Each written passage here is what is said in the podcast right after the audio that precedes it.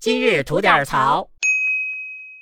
有这么两个女大学生啊，她们想找枪手来帮她们完成毕业设计。哎，这个不好，学术不端。对呀、最主要她们还不想付这钱，嚯，还想白嫖？对，她们要挟着枪手说：“你得给我们退钱，不然的话我就在平台上去举报你。啊这俩孙子，”那这枪手也不是吃素的呀，被催了几轮之后呢，反手就把这两个大学生给挂到了他们学校的贴吧上啊，而且一下干到了热搜上。啊，干得漂亮！啊，最主要这还不是最精彩的部分。哦，还没完事儿呢，嗯，在这个事情暴露之后啊，这俩人还舔着脸去找枪手哭诉呢。干嘛呀？啊，他说：“啊，你还是人吗？你只是经济上的损失，那我们可是毕不了业呀、你这是毁人前程的事儿啊。”但凡受过九年义务教育的思想品德课，都说不出这话来。嗯，可不，脑回路清啊奇呀、这就跟什么似的啊？就好像一个杀完人的逃犯啊，在大街上跟人发生了纠纷，为了显示自己牛逼，拍着胸脯子说：“哎，你知道老子杀过多少人吗？现在哥们儿可是逃犯，你敢惹我，弄死你！”